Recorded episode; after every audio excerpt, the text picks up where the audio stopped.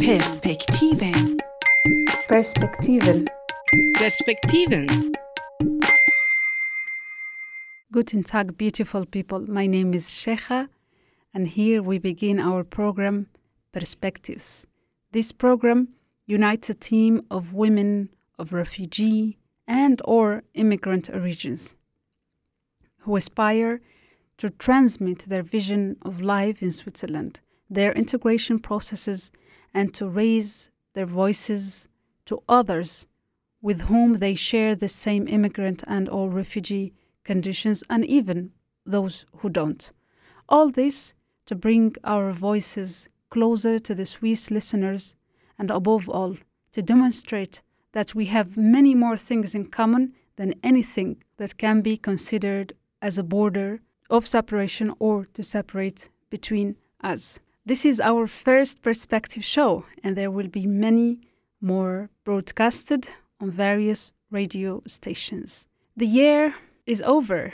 For some of you, it must have passed very slowly. For others, it flew by, right? I am one of those who have passed quickly. For me, the year passed really quickly. I don't know. Sometimes I get the feeling that we have so many things in our minds that we would like to accomplish that we don't even have enough time to, to do that. Well, and like everything else, years go by and others are released and coming.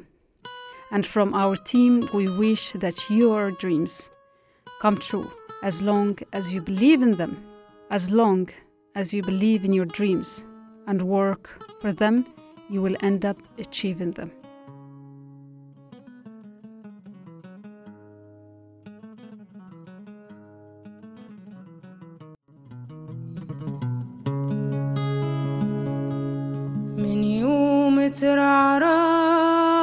für den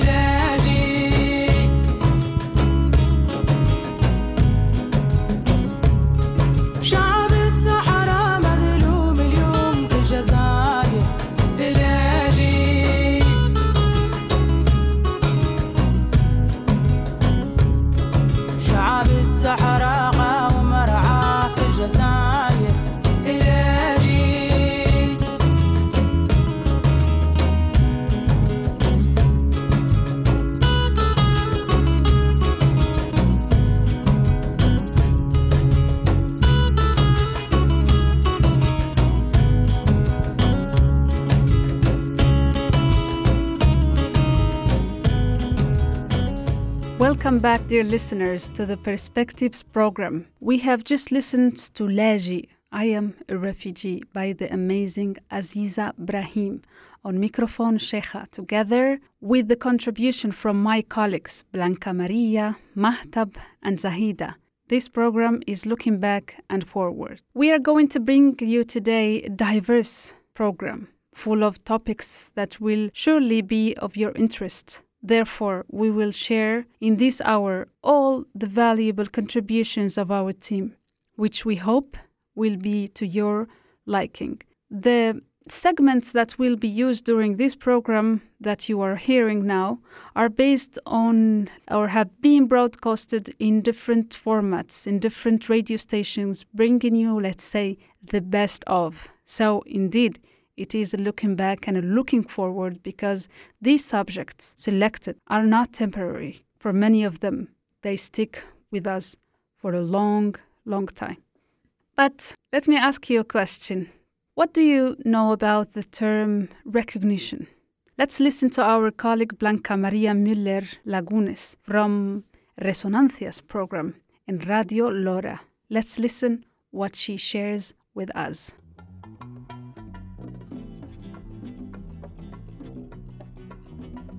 Today I will share with you about Incomindios. What images does the word recognition bring to your mind? Do you feel you need to be recognized to be acknowledged? Recognition can be defined as the identification of someone or something. How important is the need for recognition of a human being?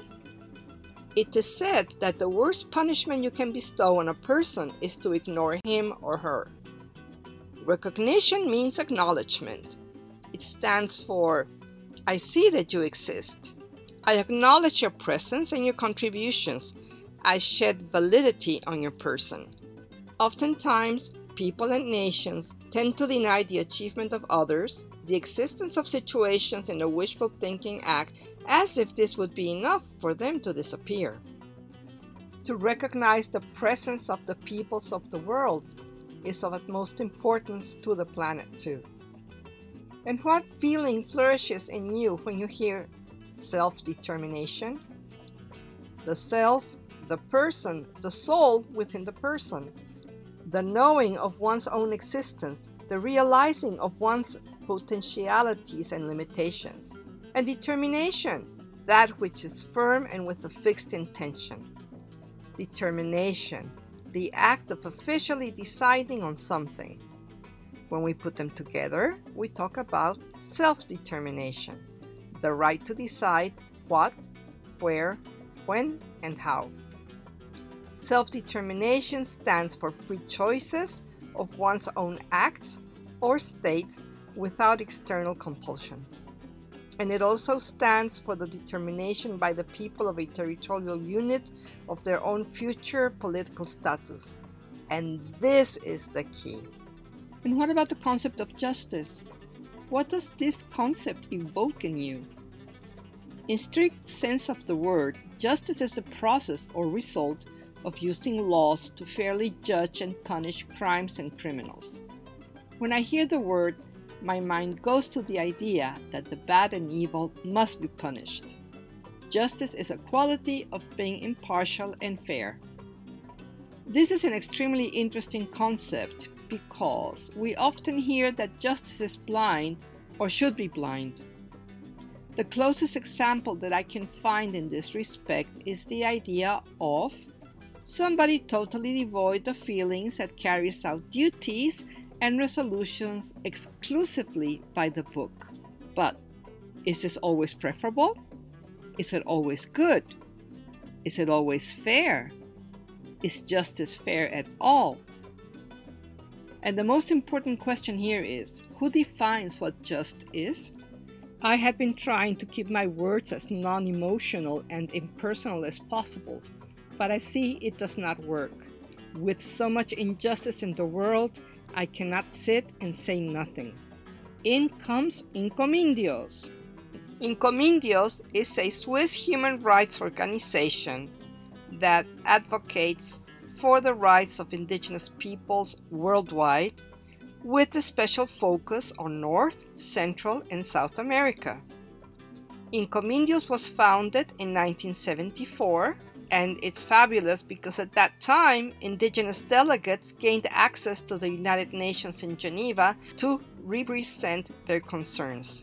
Since 2003, Incomindios holds consultative status as a non governmental organization at the United Nations and supports the implementation of indigenous peoples' rights to recognition, self determination, and justice. Incomindios is committed to the enforcement of indigenous rights, to the protection of the environment and resources, and to promoting indigenous culture and education. How do they do this? By informing, by creating networks, and by supporting. Incomindios develops its own projects in the areas of environment, culture, resources, and support occasional performances by indigenous artists and cultural workers here in Switzerland. And you can find all this information under www.incomindios.ch. The pages are presented in German, English, and Spanish. And remember that gratitude is the attitude and respect is the basis of world peace.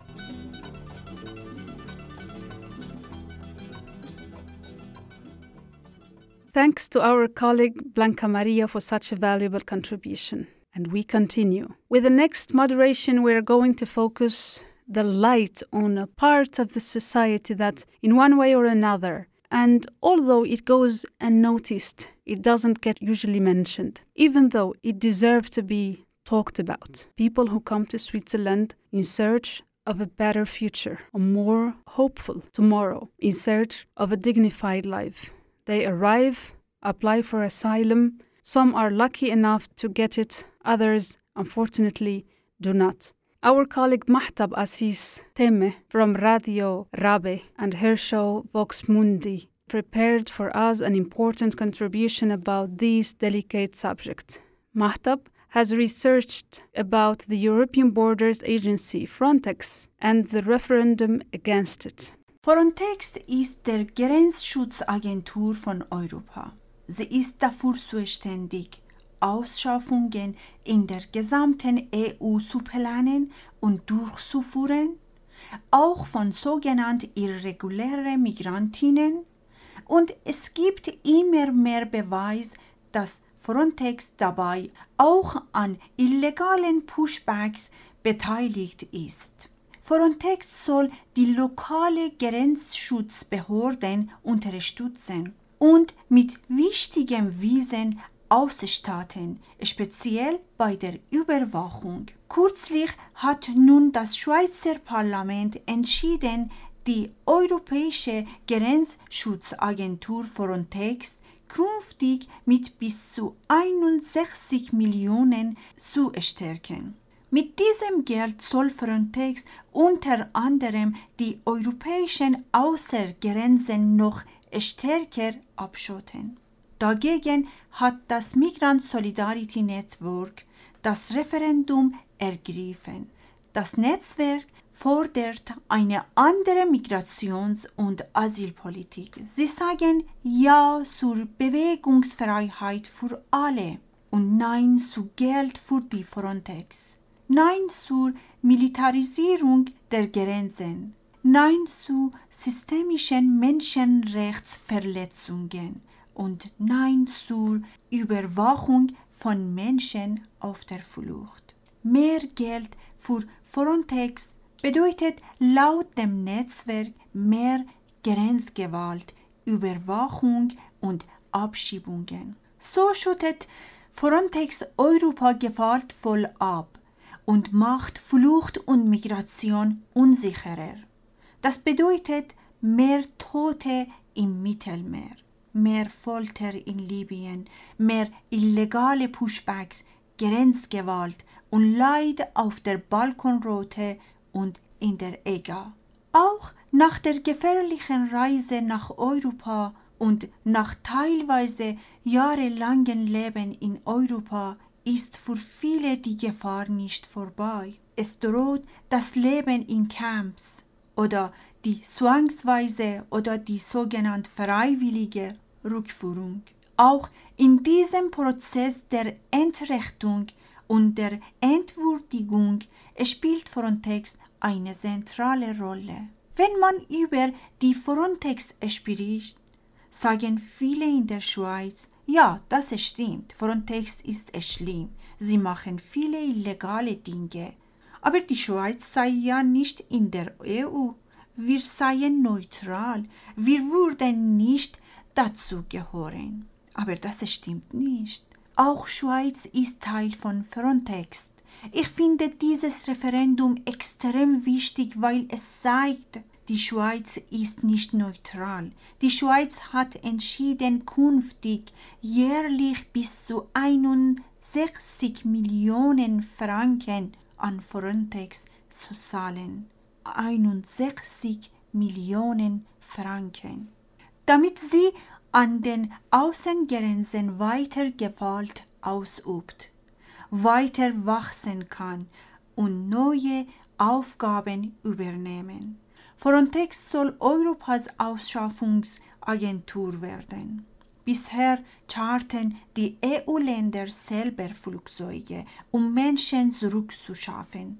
In Zukunft soll Frontex das tun und sie soll es schneller und öfters tun. Das heißt, mit dem zusätzlichen Geld wird nicht nur stärker militarisiert und abschottet, sondern auch mehr Menschen aus Europa ausgeschafft. Die Schweiz unterstützt und stärkt Frontex mit 61 Millionen Franken. Das bedeutet, die Schweiz ist nicht neutral. Sie ist sogar mittendrin in diesem menschenverachteten europäischen Projekt.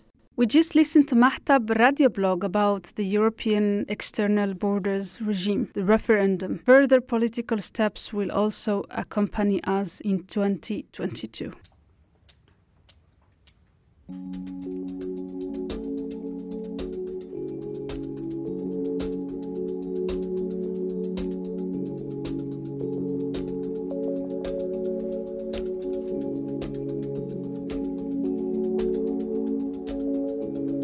بلاد بر وشعير وعنب وزيت وتين ورمان وتمر وبيت بلاد بر وشعير وعنب وزيت وتين ورمان وتمر وبيت بلاد بر وشعير وعنب وزيت وتين ورمان وتمر وبيت بلاد بر وشعير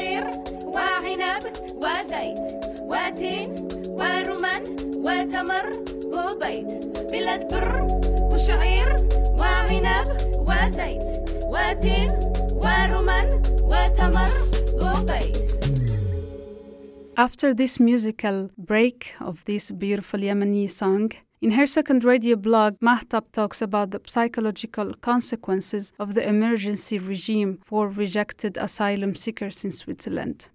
Den Begriff Abgewiesene kennen wohl viele. Was es aber heißt, als Abgewiesene in der Schweiz zu leben, ist wohl weniger bekannt. Abgewiesene Asylsuchende sind Menschen, die keine Aufenthaltsbewilligung erhalten und die Schweiz eigentlich verlassen müssen. Sie leben in speziellen Nothilfezentren, die nur für kurze Aufenthalte von wenigen Tagen eingerichtet sind. Aber verlassen diese Leute die Schweiz wirklich in ein paar Tagen? Die Erfahrungen zeigen, nein. Nicht wenige leben oder vielmehr überleben dort während vielen Jahren ohne Hoffnung auf eine bessere Zukunft und ein besseres Leben. Die Tage und Nächte, ja sogar die Jahreszeiten vergehen ohne klare Perspektive für ein besseres Morgen. Und diese absolute Dunkelheit, die das Leben überschattet, hat oft langfristige Folgen auf die Psyche dieser Menschen und führt zu tiefen Depressionen. Urs Ruckestuhl, Psychologe in Zürich, hat eine Studie über das Leben der abgewiesenen Asylsuchenden in Nothilfezentren gemacht. Die Studie beschäftigt sich mit den gesundheitlichen Problemen der Geflüchteten. Ruckestuhl bezeichnet Nothilfezentren als ein Gemisch aus Verboten, Einschränkungen, Mangel und Zwangsmaßnahmen. Darin zeigen sich klar Ziel und Absicht des Nothilferegimes durch extreme Armut, Isolation und die Verminderung aller Verwirklichungschancen auf praktisch null sollen abgewiesene Geflüchtete zermürbt und zur Ausreise bewogen werden. Die unwürdige kollektive Unterbringungen ermöglicht weder Rückzugsmöglichkeiten noch Intimität. Die Menschen dürfen nicht arbeiten. Sie haben oft kein Sozialleben und erfahren somit auch keine Zugehörigkeit. Als Folge davon beobachtet die Studie eine tiefgehende psychische Zermürbung. Die Menschen vereinsamen und leiden unter Sinn und Hoffnungslosigkeit. Viele plagen starke Ängste. Sie leiden unter Selbstzweifeln und Identitätskrisen und unter hochgradigem Stress, was mitunter auch zu Aggressivität und Suchtverhalten führt. Dort ist das Risiko hoch, dass die Menschen in Nothilfezentren ernsthaft psychisch erkranken. Die unmenschlichen und krankmachenden Lebensbedingungen im Nothilferegime müssen verändert werden. Die Schweiz ist verpflichtet, die Menschenrechte auch der abgewiesenen Asylsuchenden konsequent durchzusetzen. Das heißt, das Recht auf soziale Sicherheit, auf einen angemessenen Lebensstandard, das Recht auf Arbeit, Bildung und Zugang zum kulturellen Leben. Weil aber die Schweiz abgewiesene Asylsuchende als Illegale betrachtet, behandelt sie sie quasi als Menschen, die keine Rechte haben und beschränkt die Unterstützung auf die Nothilfe, sprich auf das Überlebensniveau. Meiner Meinung nach ist das für ein reiches Land und demokratisches Land wie die Schweiz beschämend und absolut unzureichend. Niemand profitiert von diesem unmenschlichen System. It is definitely a sensitive subject that deserves more attention. I say this because I have been there. In that place I call the limbo, being denied again and again and again. At the beginning, I used to build dreams while awaiting a response from the administration. Dreams like, I will first homologate my studies, then I will get a job, then this, then that. But I remember that after many times I have been rejected, it kind of oppressed the optimistic and the dreamy side of me. But fortunately, I didn't end up silencing it completely. Otherwise, I think I wouldn't be in front of this microphone right now.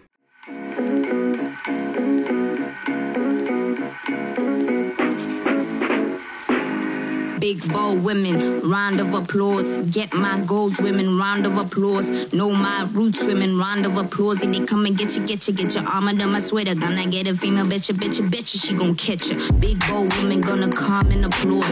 Got my back, woman, I do applaud. I'm an F E M A L E from the ghetto.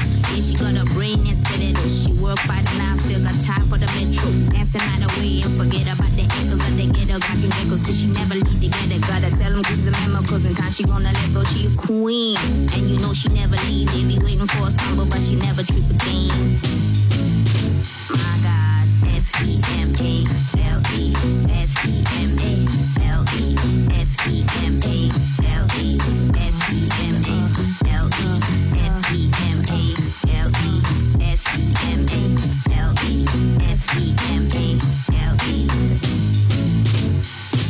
She a queen, and you know she never leave. They be waiting for a stumble, but she never trip again. Nigga tenant, class, Ron, asking if baby got back. Got it from the motherland. Mother Mary never met a mother can be like that.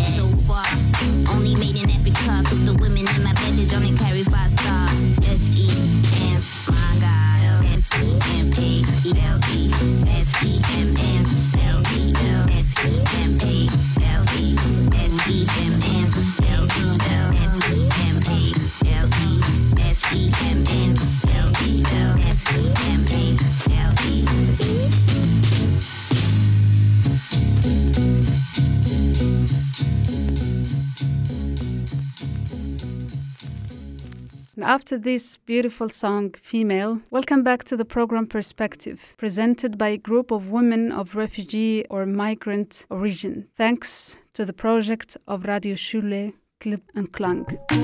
Perspektiven. Perspektiven. Perspektiven. Within this initiative, this team covered the Zurich Theatre Spectacle last August as Festival Radio Almas, during which our colleague Zahid Haji spoke with the choreographer Jorge de Hoyos about the play Alle Augen staunen by Lea Moro. As I said before, the Zürcher Theater Spectacle, a children's play that also amazed adults. Let's listen to a short excerpt from the interview with Jorge de Hoyos.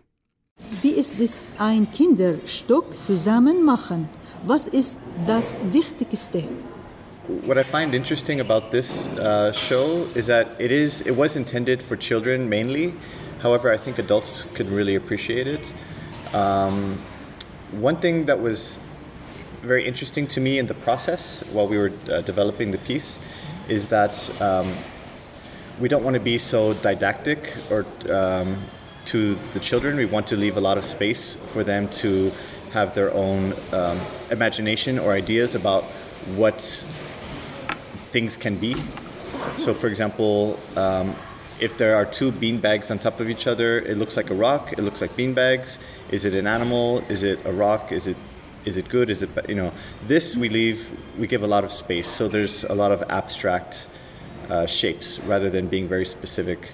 And what was interesting to me was um, I was thinking, in my experience, when I see cartoons for mm-hmm. children, and I'm from California, um, from the 70s, it seems very psychedelic. A lot of the, the cartoons, the images, colors, shapes. And then this was for kids though. And I'm thinking, wow, I wonder if these adults were on drugs watching this. Mm-hmm. But then I'm thinking, well, kids' minds, you know, without drugs, of course, are quite open. So they don't need, um, yeah, they have a lot more space to uh, have ideas, we'll say, or to make up their own stories. So I think this is something that the piece really manages to achieve. Um, and then I guess the other thing was for sure there's a um, the piece is very concerned with uh, environmental impacts of humans on the planet, so climate uh, catastrophe, cl- climate crisis. However, the piece tries not to be so didactic or saying this is bad, this is good, but it presents the problem as the reality of now and that transformation is happening so it's an interesting way to um, deal with crisis in a very real way, but not necessarily so negative or so. Um, it's an interesting way to meet young audiences in the world now somehow. Vor der letzten Aufführung? Wie geht es weiter? Haben Sie Pläne? Today feels it feels good. I feel like we had three good shows, mm-hmm. and uh, this is nice. And then for the last show, I'm happy to have a, small break now. This mm-hmm. is very nice.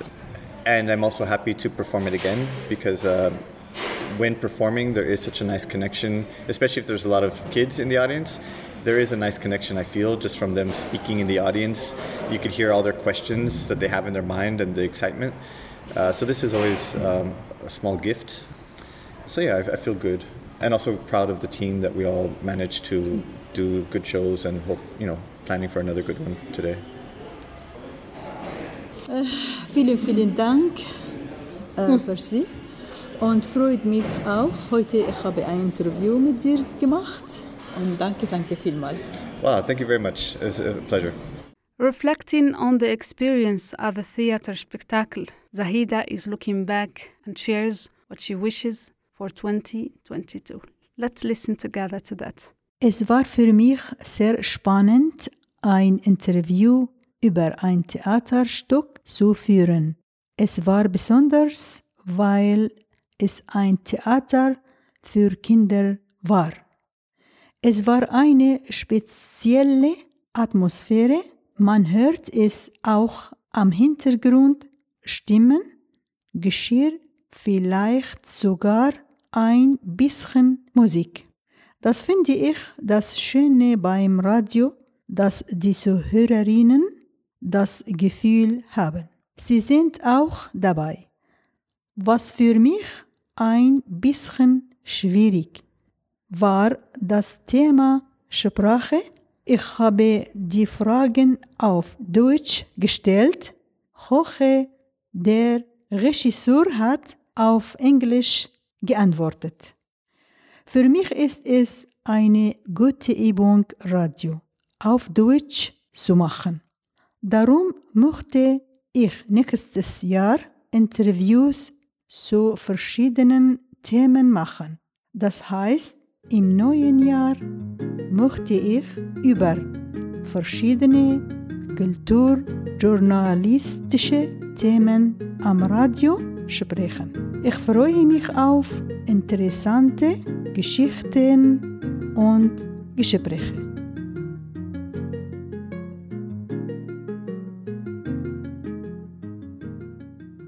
Thanks to our colleague Zahida for her contribution and outlook. Now, Good music won't hurt, right?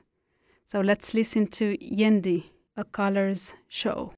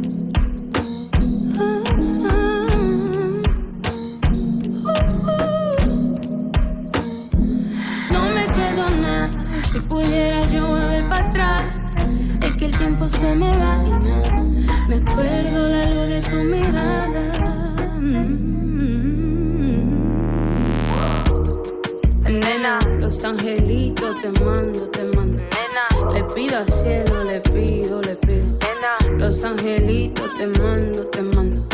Le pido al cielo, le pido, le pido. Finally, during my November's program, The Bridge from Kanal K, I have interviewed Mrs. Shadlia Mshakkar, a Tunisian lawyer and activist for gender equality and against violence against women. Let's listen to her message when I asked her what advice would she give to women who face domestic violence.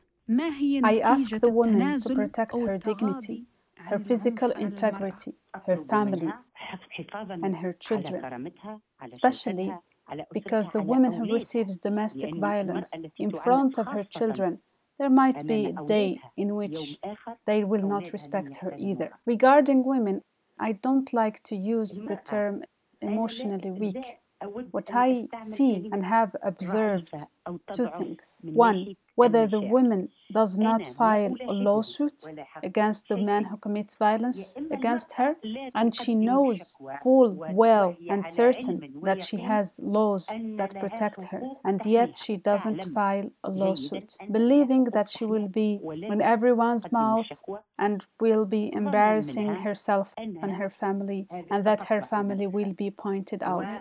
Look, those are the ones who have violence in their house. She keeps herself silent once, and second and third time. She gives opportunity to her abuser, whoever, brother, her husband, or her family. She gives so many opportunities until the disaster happens. And disasters have happened. Serious crimes have been committed against women. For example, disabilities. In Tunisia, for example, we have a case of a husband who have gouged out the eyes of his wife in front of their children. There is no reason for violence. You know, the husband who has self-control problem, it doesn't give him motives to be violent with his wife because if it is his nature, if he has conflict outside the house, as long as he has the chance, instead of hitting the neighbor with whom he has conflict, he goes and hits his wife. He takes his anger out on her. there is no reason for violence. And if the wife commits a mistake or a crime hmm. and her husband finds out, he doesn't have to complete the law by his hands. There are laws, and he has to resort to the law because violence in all cases is forbidden. The second thing is that women renounces to the lawsuit in front of the security centers or the court because of her family pressure or the pressure of her children or the social pressure. The woman renounces to her rights, and in both cases, the result is her murder in some cases. In some studies made about murdered women by their partners, going back to the history of what these women have been going through or living, you see that she has been a victim of violence. She files a lawsuit, she renounces to the lawsuit, and then she gets to where she gets to, which is murder what I ask women is not to be silent to violence. As long as you have laws and legislations that protect you, a state that protects you, you should use that because I have observed something. If my client is a woman who is a victim of domestic violence, when the security centers call the man because he bit her last night, the fear I see in his eyes, in the eyes of the abuser, there you know the value of the laws. I see that Tunisian, the Tunisian state is devoting itself to exterminate gender violence because it is really spreading. But the state presents the instruments from creating the laws until the, their enforcement. So whoever has been a victim of violence has to use their right to resort to the laws, to pursue the aggressor. There is no other way. Who commits violence has to pay. And if he pays for the first time for being sued, it means he has violence records, and that can be one of the ways of prevention. Finally, I wish all the Arab countries to follow the Tunisian regarding the legislation that protects women and that women also to be conscious about their simplest rights because it is not acceptable at all for her to be forgiving with violence against herself.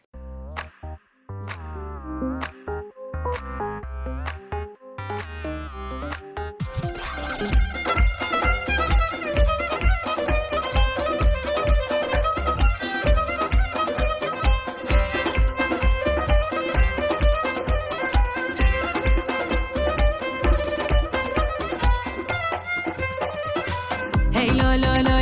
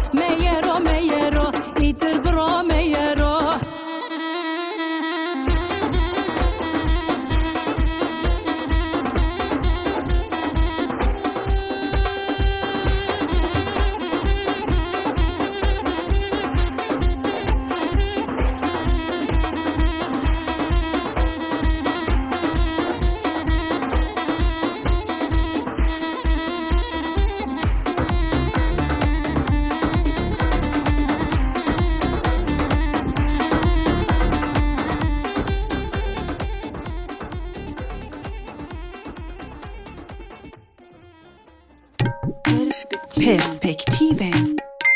Perspektiven. Perspektiven.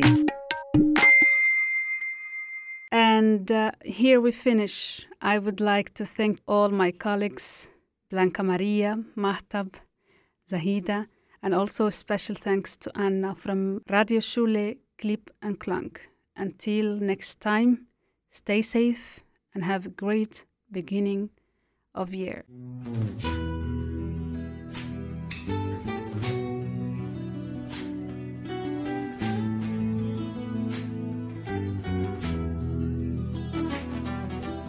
we go.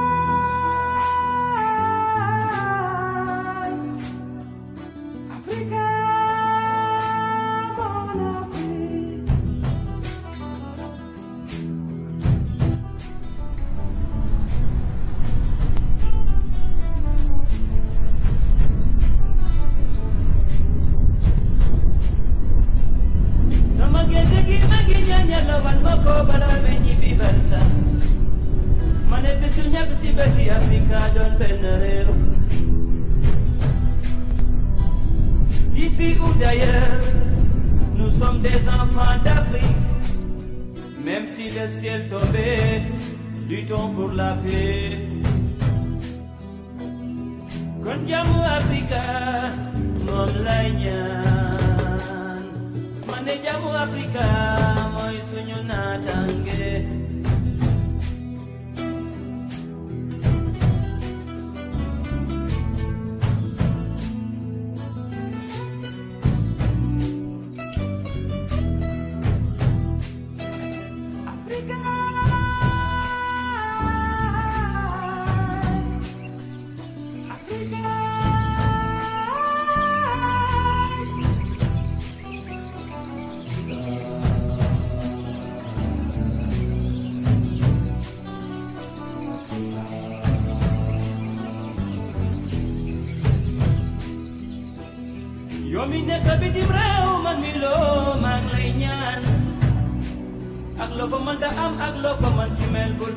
nothing